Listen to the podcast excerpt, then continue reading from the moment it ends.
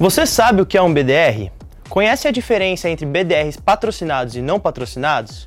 O Minuto B3 te explica.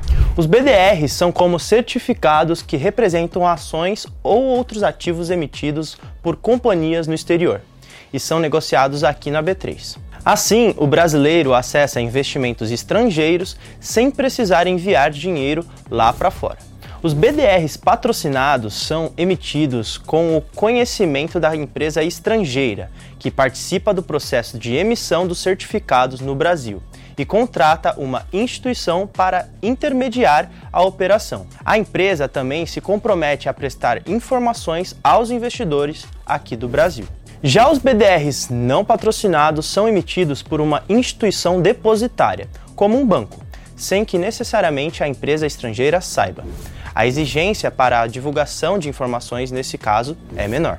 A rentabilidade dos investimentos não é afetada pelo tipo de BDR. Para decidir sobre em qual BDR investir, é preciso considerar fatores como o seu perfil, a liquidez do papel no mercado e os resultados da empresa que ele representa. Uma notícia completa sobre esse tema, com mais dicas, está disponível no site Bora Investir da B3. E não esqueça de seguir a B3 em todas as redes sociais. Boa noite, bons negócios e até amanhã.